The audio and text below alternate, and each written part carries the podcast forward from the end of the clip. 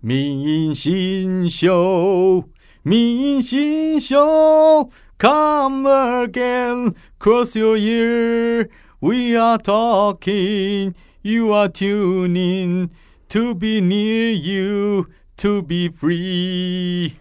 明星秀 你这首歌的旋律很像某一种国家的国歌，哎，啊！某个国家就是比较沉沉沉的感觉。我我知道你说的那种 feel，对啊，但实际上这首歌是八零年代非常有名的，洛石都华知道吧？我知道。一定有听过嘛？对，这首歌曲是他的 Sailing，Sailing，Sailing 就是航行嘛，在大海上航行。后来我发现我挑错了啦，因为渔夫是不会去航行，渔夫就是抓鱼嘛，对不对？渔夫也要航行啊，也要航行开船啊。可是那种意义不太一样啦，我应该要抓一些，比如说政治化的水手。他有些搞不好会开到远洋去捕那种大尾鱼呀、大鲑鱼的那一种，他们是要航行，没错啊。我我知道，但是今天的主角不太会是远洋的那种。哦，他想逃都来不及了，超想逃的。对，哎，我们刚好自我介绍吗还没。明星笑蛙小明，我是安心，对，今天我本来以为这样的主题都是我在讲，结果 就已经安心要来讲他 我。们持续来介绍一些人物，是大家可能都有听过，可是其实好像不是那么了解他的一些人物。嗯哼，然后呢，今天因为顺着前几个礼拜的经典赛的热潮，对，经典赛你关注到了谁？我在看的大部分都是我们自己人哎、因为张玉成。张玉成，那我知道他厉害，没想到这么厉害。哎、我讲一个比较歪的吼，嗯就是呃，大家都会帮他们加油嘛，然后主播也会一直在报他们的名字，现在谁上场打击啊，怎样怎样的，嗯然后我一直把一个人的名字听成前列腺、谁？陈杰宪，还差蛮多就是转播的主播讲说现在是陈杰宪上场打击，然后打抓出去怎么样怎么样，然后一直前想说。列腺，前列对腺，，然后旁边的那个啦啦队一直在前列腺，前列腺，我就觉得什么这个人是什么名字啊？你 我讲一句，成前列腺呢。有一点点像我，但我讲一句比较粗俗的话，就你的耳朵长包皮，奇怪，因为我没像有想过、哎因为场上很吵，我们今年啦啦队真的是太大声，大声到在电视机前面也可以听得很清楚，但是又没有说那么的呃每一个字句咬字都很清楚，所以我是听到前列腺加油。是真的啦，我我 因为我我我有想过，如果是外国的参赛者，嗯，站在场中央，我会觉得我很孤单。全你你好像对上一个台湾队，事实上你在对整个国家的感觉，对啊。很可怕、其实哎这一次经典赛真的，如果去现场会非常的嗨，啦啦队应该是世界冠军吧？啦啦队真的世界冠军，因因为如果说大家有到美国现场去看过球的话，嗯。其实很沉闷哎、美国现场哦，就是嗯，对他们顶多就是有一个乐手在弹弹音乐，嗯呃，弹钢琴，嗯。然后会有那个那个叫什么？那个球球队的那球队有一个吉祥物。啊，吉祥物，吉祥物会在场边赛跑，就这样吧。哎、可就这样。美国的像 NBA 倒是挺活泼，也是会有啦啦队出现。因为篮球有中场啊，哦。呃，中场那个十几分钟你需要填补一些事啊，哦，对，所以所以他们会有，但也只有那样。但他们只有棒球也有中场啊，篮球只有中场的时候会去跳，嗯棒球是从头跳到尾。我们台湾，对不对？对，他从第一局跳到最后一局，就算输哦，我们到最后输给古巴，输给蛮惨的，嗯，但是我们还是在跳。对。对呀、我我真的是很难想象。所以那时候大家 大家在讨论的是要选林香还是选君君？哎，小明就说林香，林香啊，然后我周围的女生都说君君，可是男生都说林香。哦，我觉得这蛮有趣的，男女生喜欢的类型都不一样。好吧，我我稍微讲一下，因为呃大家知道我在监所里面做事嘛。嗯，那一天安心就传赖问我这个问题的时候，我想说，哎，要不然我去问一下里面的受刑人那些同是不是学。当时想都没想就直接选林香？我有稍微想一下啦 还，有想一有下。有有有啊，因为想一想就林香吧，大概是那你知道我老公说什么吗？说什么？我全都要。你你老公才是明白人，两种不同类型，对啊，干嘛？选？双重拥有 全都要，多好，对不对？后来我到监所有去问过，那其实很多人都不知道啦，一定的、啊。有有的人被关太久了，他们是这几年才出来的、对。啊，然后有的年纪大的阿伯可能本来就不那你为什么要问那种那种资深犯人或者是老犯人呢？没有年轻的没有吗？不是同一个社房可能有七八个人。哦，你只问一个社我我就站在站在床屋那边说，哎、我刚 我给你们好，你们这几个如果林林香跟君君要选的话，嗯有的人知道我在讲什么了。嗯，然后我后来发现说，大部分都选君君呢、还是因为林香是去年才开始真正没有没有没有没有起来不知他们都道他是谁。知道的就都知道，不知道都两个都不知道。所以后来发现里面的犯人大部分都选君君。哎，奇怪欸，因为我周围外面的男生都是选林香。不知道，这关关久了可能口味不一样。我不晓，不过两个其实都很优啦。对啦，对啦硬都都吃不到啦，你们都吃不对吧？到。就就眼睛看看。柯震东可以啊，没有啦，我不知道是不是真的在一起。哎，柯震东跟君君听说可能疑似在一起，哦传绯，闻啊。那林湘好像之前被孙生抛弃嘛，哈现在就不知道了。他算是抛弃吗？不是分手，分手。对对对对啊背叛。哎，其实自从王静变成人家的马子以后，王我 我就其他的，哦，对啊，曹佑宁嘛，也跟棒球有关哎。对啊，我我就我就已经不问江湖中事，因为心心太太伤心了。你想问也没办法问，好不好？谁理你啊？你哪位啊？好，来讲今天。好，我们今天呢，因为嗯顺应着上次的经典赛，我就发现有一个人，而且是超级无敌大咖的人来到了台湾，他就是以前的洋基队的终结者，叫做李维拉。Rivera，Rivera，他叫做 Mariano，这样发音？，Mariano Rivera，对，嗯他来到了台湾，而且是非常受欢迎。同时，他也跟王建民，当时王建民在洋基队打球嘛，对他们是队友，对，也曾经在同一场比赛当中出赛过，是互相帮忙的好队友。嗯。所以李维拉来到台湾是造成一阵旋风啊，还到很多地方去旅游啊，或吃小吃啊，吃小吃啊，去玩啊，然后跟学生见见面啊，大家都很嗨，看到真的看到这个传奇人物，嗯我就好奇这个人到底有多传奇呢？就查了一下，所以我们今天就来讲李维拉的故事。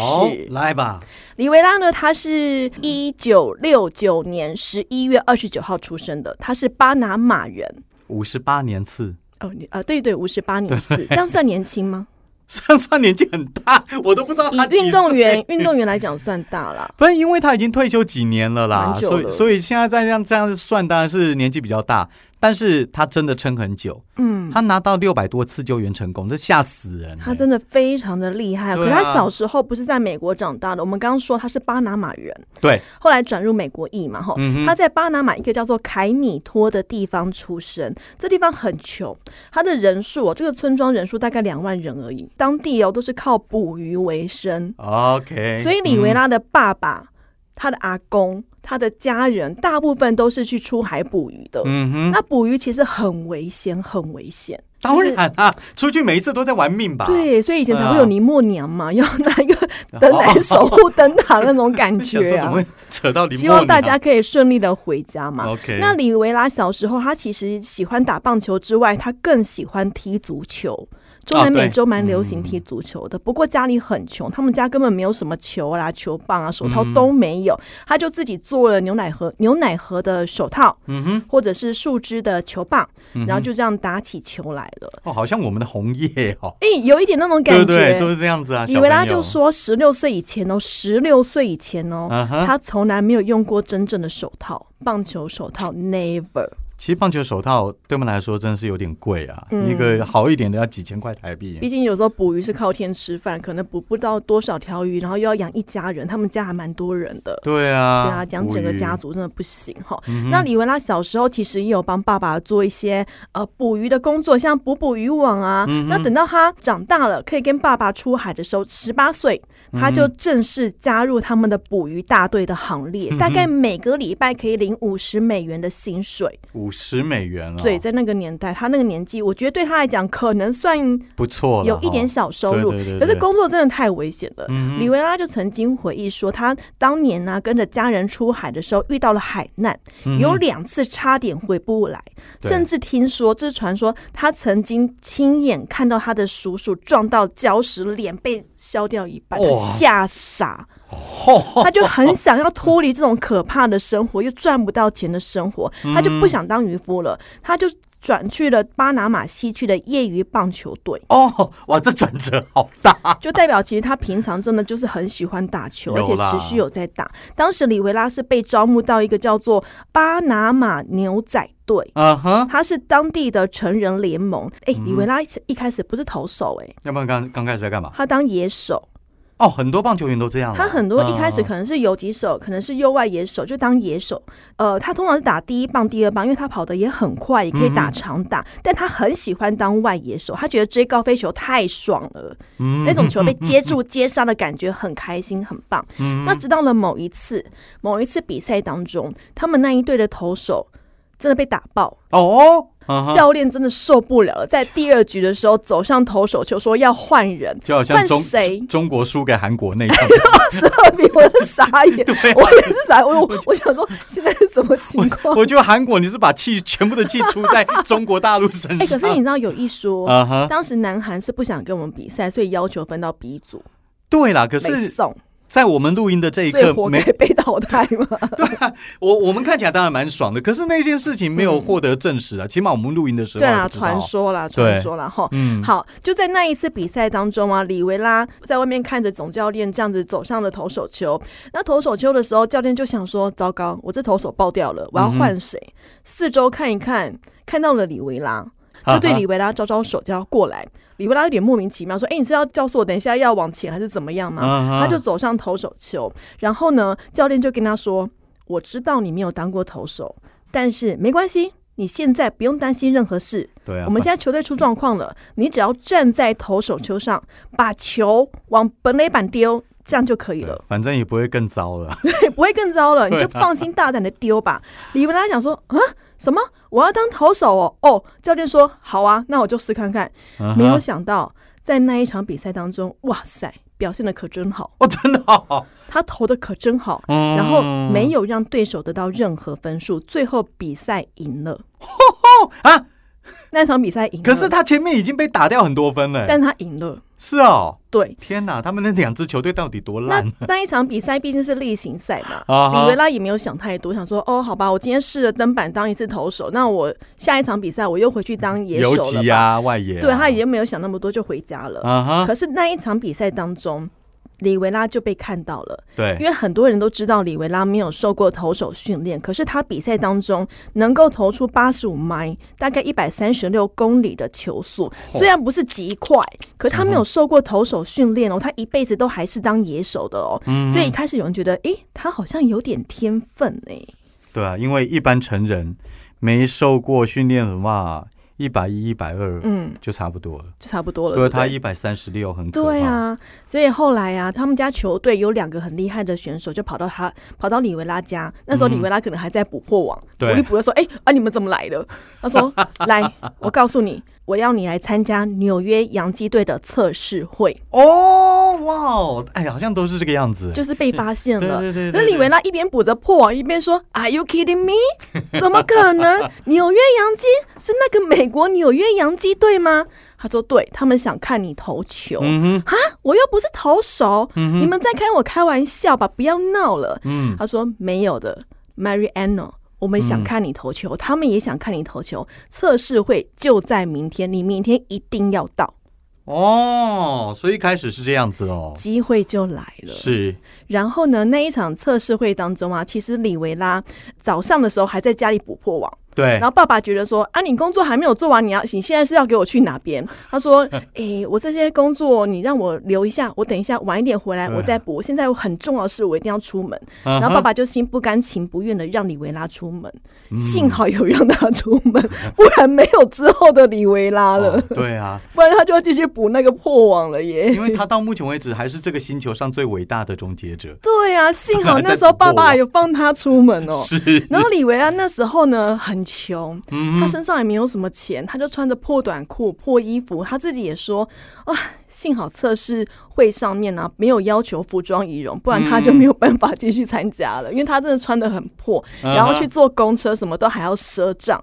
才有办法呃坐公车，然后到测试的会场，然后到了测试的会场啊，那时候李维拉二十岁，对我们来讲算年轻，可是嗯对球员来讲其实有一定的年纪了。二十岁，厉害的已经开始在打直棒。没错，嗯所以他当时是测试会里面年纪最大的球员，当时有二十个球员左右，嗯而且他现场他没有棒球手套，他是跟旁边的人借手套来热身。哦，那李维拉，我觉得他的我觉得他的胆子啊，也算是蛮大的。他就说，其实我当时也没有特别想什么，反正就是人家叫我来我就来，人家叫我投我就投。会不会那个时候也神经大条？有一点呢、现在想想，哎，他其实面对这种紧张的情况，他都蛮镇定的，可能是就是神经大条，也也也有可能是他搞不清楚对方要干嘛啦。有可能。对啊，因为对方好像也没没跟他说什么。嗯，那李维拉当时就投了九颗球，每一颗都是快速球，他不会什么变化球啊、卡特球，他都还不会，嗯他只会快速球，动作呢非常利落又精准的插进好球袋。嗯那结束之后，球探跟他说：“：“Well done，，非常棒。”嗯哼，李维拉听不懂什么，对，他是巴拿马人。就这样吗？哦，回家了，好吧。当天回家的时候，他还是赊账。坐公车跟司机说：“我晚一点付你钱好不好？或者是不要收我钱好不好？”回家，他真的是没有钱。结果后来呢，那个球探就要求他，接下来你这一个礼拜，你要每天到球场来，让其他的球探也看一看你。哦，大概第一关过了。对，哦第一关就是过了。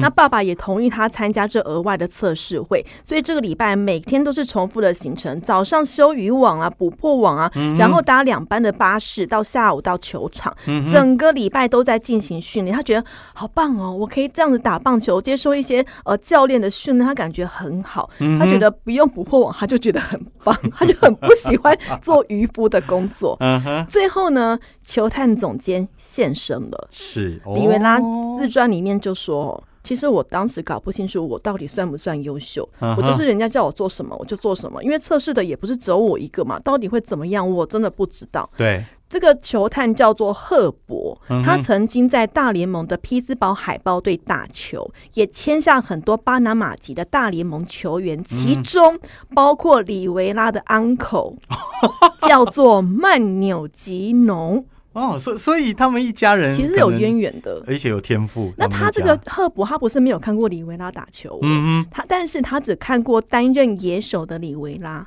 没有看过担任投手的里维，拉。哦，可能还看不出他天分的。对，还看不出。然后那时候里维拉的舅舅其实也没有再继续打球了，因为后来被释出。然后舅舅就有点落寞的回回家乡，也继续捕鱼了，就没有多说什么。所以李维拉也不晓得大联盟的状况到底是什么。呃，大概就是活动开始前半小时，赫伯就叫里维拉说：“等一下，你要第一个上场投球，你要赶快热身。他说：“哈，我要当先发投手哦。”他说：“对，我要把你摆上球场，让大家见识你投的球。”对，然后他又继续神经大条的哦，好啊，那我就热身。他觉得嗯嗯很棒很棒，然后他们就在投手球上面，他就投出他的球。他还想说，你那个测速枪对着我，我感觉虽然不是 k i m o j i 不是很好，可是我也很想知道，说我那个速度，我的球速到底是如何。李维拉说，我的投球节奏很快。我一直投出好球，每一个打者都被我投投到他下场去了。哦，他没有用任何的技巧哦，他就觉得哎、诶每一颗球都可可以很顺心如意的投到他想要他去的位置。嗯他说这个真的是天才耶。是他说好球带其实看起来跟房子的墙壁一样大。我想说谁会这样觉得？只有你吧？怎么可能？我觉得那个比那个射箭的还要小。我跟你说，你叫我上去投，应该很多都是出神球。对呀，对呀，直接就坑下去了啊！是啊，他说他当时呢投了三局，嗯三正五位打者，哦，好厉害哦，三局哦九九个人，对，被打出一支安打。啊哈，不过他说他这样大概是呃三局下来，大概投三十到三十五颗左右。那很少哎，用球很精简。对，这个比赛结束之后啊，赫伯就跟他说：“嗯，你很棒，你让一些厉害的打者看起来非常的平庸。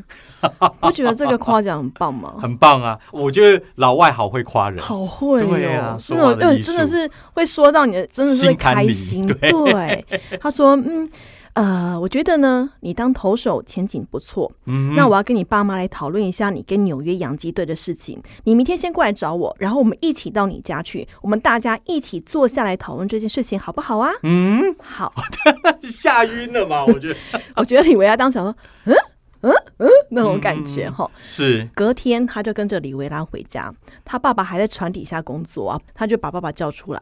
赫伯带着一个小公事包，李维拉说他不晓得里面装什么，他很想知道。嗯后来当时哦，在签约的当下。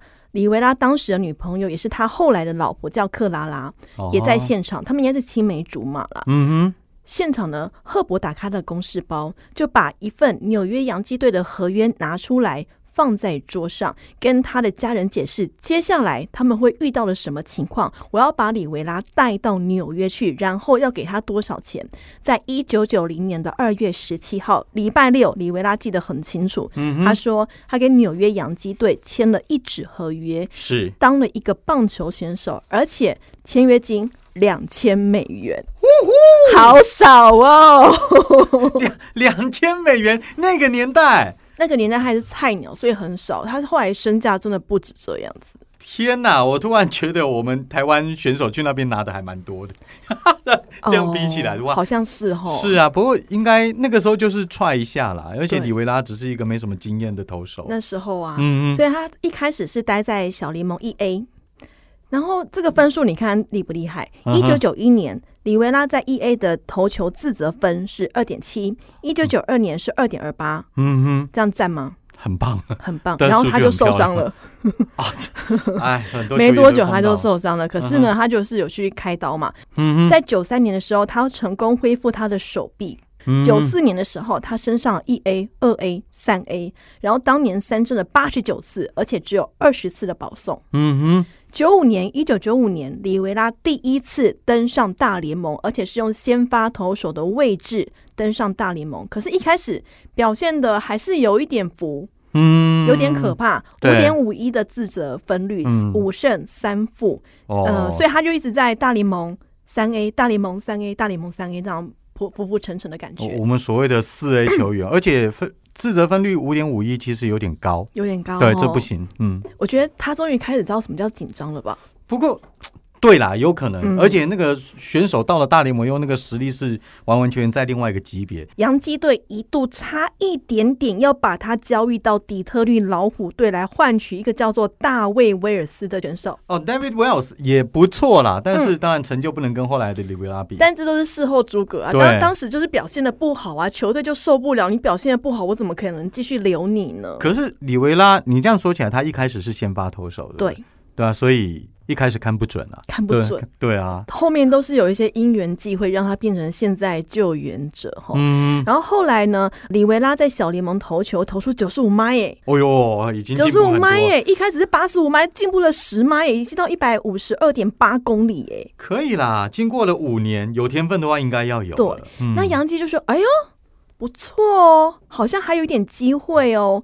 那在那个季赛啊，李维拉有十次的先发，在对上芝加哥白袜给了两个安打的比赛，投出生涯新高的十一次三振。哦，那蛮厉害的。嗯，可能不知道丢几分哈，这没有写。对，这边是没有写，他那时候没有没有没有讲的那么细哈。对。然后一九九六年的时候，他成为了洋基队里面，当时洋基队有一个终结者叫做约翰。维特兰，对维特兰，对对对对，对。但是当时里维拉他还不是终结者，他是中继投手。对，没错，嗯，就刚开始，他就是在那个维特兰出现之前，第七局、第八局来上场投球。对，然后洋基队在在那一年，一九九六年拿下了世界大赛的冠军。嗯，里维拉在那一季的表现当中，投了一百零七点二局，只被打出一支全垒打，三振了一百三十次，创造当年洋基中继投手三振最多的纪录，还在赛扬奖的投票当中拿下。第三，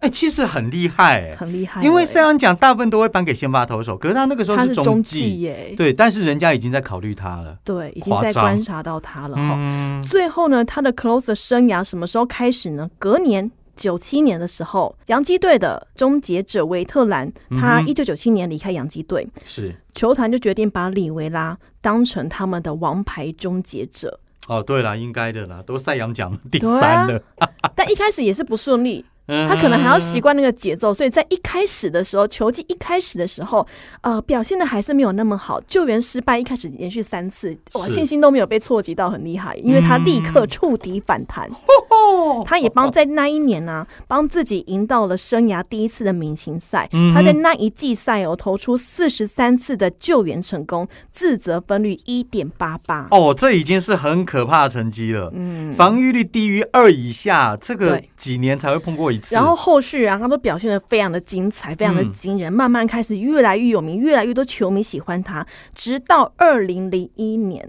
那一年发生的事情非常的特别，嗯哼，一样，杨基打进了世界大赛对，第七场哦，已经打到第七场哦，只差三个人出局就能够连续四年让杨基夺得世界大赛的冠军，哇，这个真的是非常压力非常大，嗯而且很有话题的哦。对，里维拉在九局下半救援失败。啊，被打了。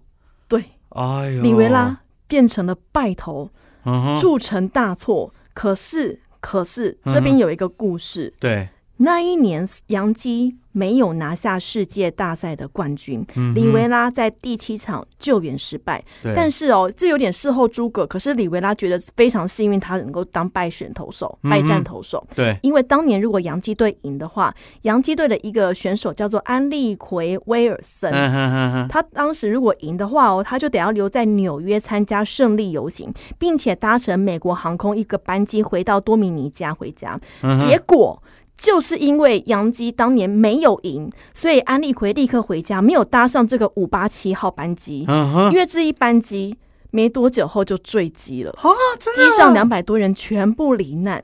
李维拉事后就跟威尔森说：“我真的很开心，我救援失败，我们现在还可以当朋友。”你有没有起鸡？皮疙瘩？有啊，哎，而且 原来他们机票都那么早以前就订好了，应该要先订好，都有一些规划啦。对我好压抑哦。幸好二零零一年，虽然里维拉承受极大的压力，可是保住了一位队友、哎，对啊，哇，我我觉得感触最深的应应该是 Wilson 他自己啊，真的、我哎差几天被被戏啊，真的对啊，差三个出局这就是命哎、这真的是命哎、哇，真的是命，还是比那个冠军奖杯还要重要。当然当然，好，那他的 closer 生涯，当然里维拉开始大名大放。嗯。在二零零五年的时候，有人说是里维拉的最佳球技，他连续四个月连续三十一次的救援成功，比赛比赛真的很强哎、连续三十一次。哦，他越来越稳定哦，而且有人说，嗯。里维拉其实是一个非常谦虚的人，在一些超级明星运动员很难找到这样的特质，因为如果他投的不好，李维拉会说、“It's my bad”，都是我的错。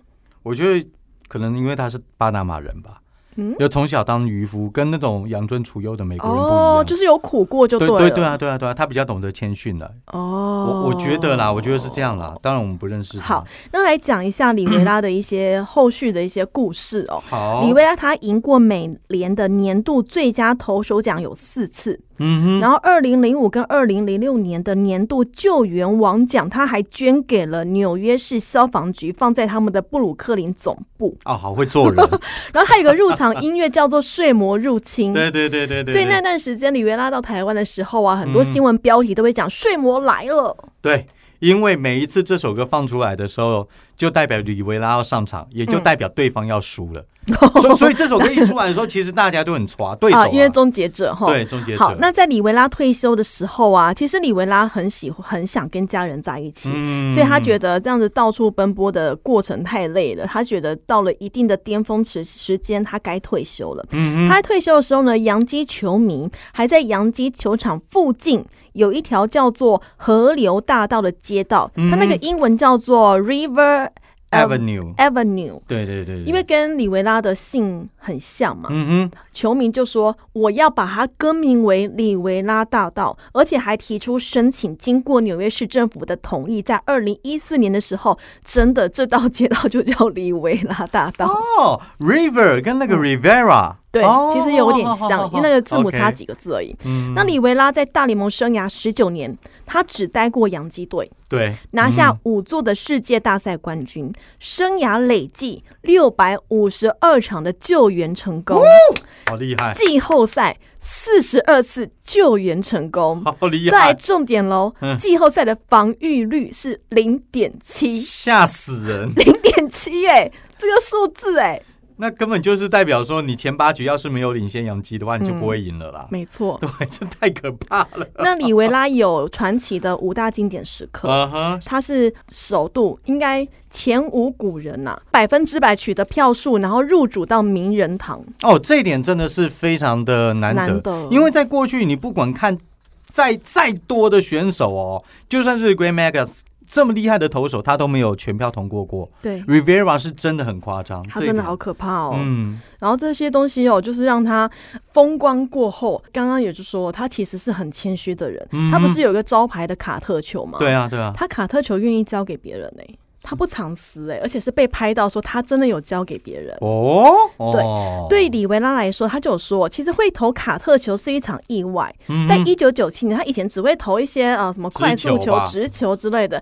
九七年的某一天，他跟一样来自于巴拿马的队友来传接球的时候，突然觉得，哎、我的手好像产生了某种违禁，嗯哼，我觉得有点不大一样。他说，我说不上来，到底我的手是怎么回事对？对，角度是怎么样调的吗？他说我的握法跟四缝线速球是一模一样的啊，嗯，但突然间我的球会跑了。哦，不管我在场上投球、场外投球、任何地方投球，我的球会跑了。嗯嗯，他有点慌了，怎么办呢？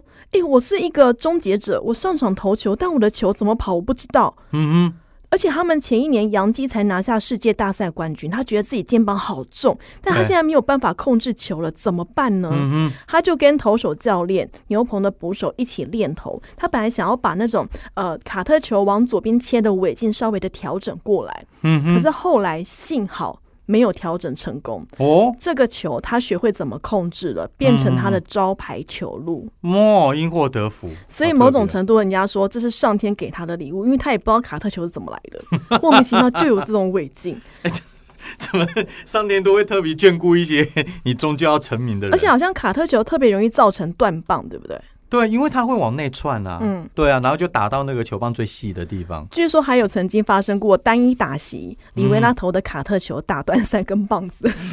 这个太夸张，这我还不知道，然后呢，嗯。有一个刚刚我们说里维拉其实不藏私，嗯，在二零零八年的明星赛比赛开始之前，蓝鸟队的墙头叫做 Roy Holiday，嗯哼，这个有听过他过世了，啊、过世了。对啊他没有啊跟里维拉同一个队伍。是，好嗯那他当时跟里维拉问说：“哎、你这个卡特球要怎么样握啊？嗯你这卡特球到底要怎么样投出来啊？”对，两个人呢都是投手，但是里维拉却不藏私的倾囊相授，因为其实是有被画面拍下来的。哦里维拉还把自己的卡特球怎么握啊，他就用那个蓝色原子笔画在球上，让 Holiday 可以随时的跟着一起练。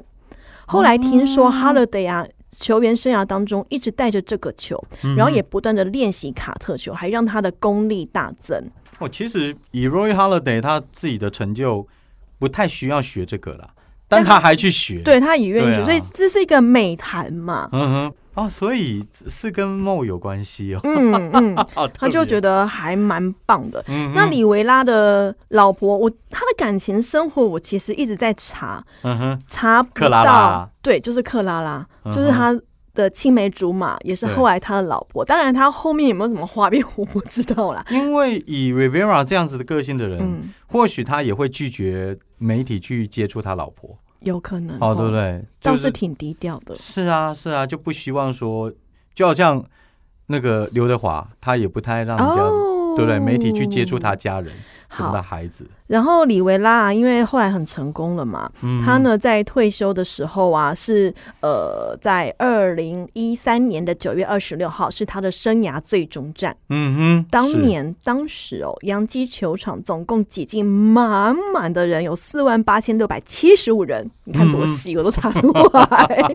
然后全场都是像那个啦啦队踩的陈杰宪、前列腺那一样，Mariano，Mariano，就是一直对他喊话，希望他不要退休。那九局上半，里维拉解决两名打者之后，这时候哎有一种特别的仪式哦，因为通常不会已经到九局上半，剩下一个出局数了嘛，对。就会让他继续投下去，然后再对大家说：“哎、我要退休了，在后面献花啊，什么意思？”对。可，是这一场有点特别的是，在解决两名打者之后，Jeter 洋基队的队长，队长，还有一个叫做派提特，啊 Pettit，嗯，对。他们从休息室走上来，把他换下场，一种交接的概念。OK 哦，为什么要这样做呢？这是杨基之前的教练吉拉迪的决定。他说呢，嗯，他有问过主审能不能够到时候派两名球员上去跟他交接，然后吉拉迪他事后受访，他说。他觉得这个对李维拉来说非常的特别，因为这两个人跟李维拉有非常紧密的关系，一起从小联盟升上来，一起经历了很多很多洋基王朝的事情。他觉得这样的做法可以让这一刻变得非常非常的特别。嗯，我觉得其实直棒真的很会有一些仪式感哦。对，而且基特基特他是投手吗？没有，他是野手，他是对野手，他就说他觉得很棒哎，很酷哎，我从来没有上场把投手换下场过，他觉得很棒。是因为后来基特基特他自己也是一个很有成就的野手啦。嗯。我想看棒球的人都会知道他，他自己后来还当了马林鱼的老板，啊，对他把球队买下来，自己算是蛮会经营自己的。是。嗯，哇，这就是今天带来的利维拉的故事，啊，这很特别，因为里面因为我自己很喜欢看球赛，但是里面讲到很多不知道的哈。对我自己都不太清楚的，大家可以去看他的自传，自传现在都嗯还有在卖，叫做《The Closer》终结者。对，你知道，因为我有一位同事，算我学长啊，嗯，你讲他是因为 Rivera 在我们对巴拿马那场开球，对不对？还有就是他前面后面很多造成轰动啊。对，那我我学长就为了要看他开球，嗯，他就去跟人家换班，就换了以后，看完 Rivera 好开心嘛，但是后来就看到我们台湾输的好惨，因为没有，我跟你讲，那一场哦，我真的觉得是政治人物害的。政治人物不要再去了，我觉得只要政治人物，而且是有名的去，都会带衰。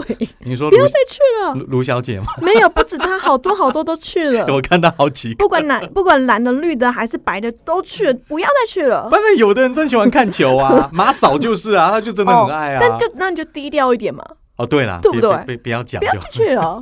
对我们，喂，巴拿马那场如果我们赢的话，我们就就晋级了哎、哎，算了，啊后话后话。后话话，好啦，明星秀啊，小明我，是安心，下礼拜见，拜拜。拜。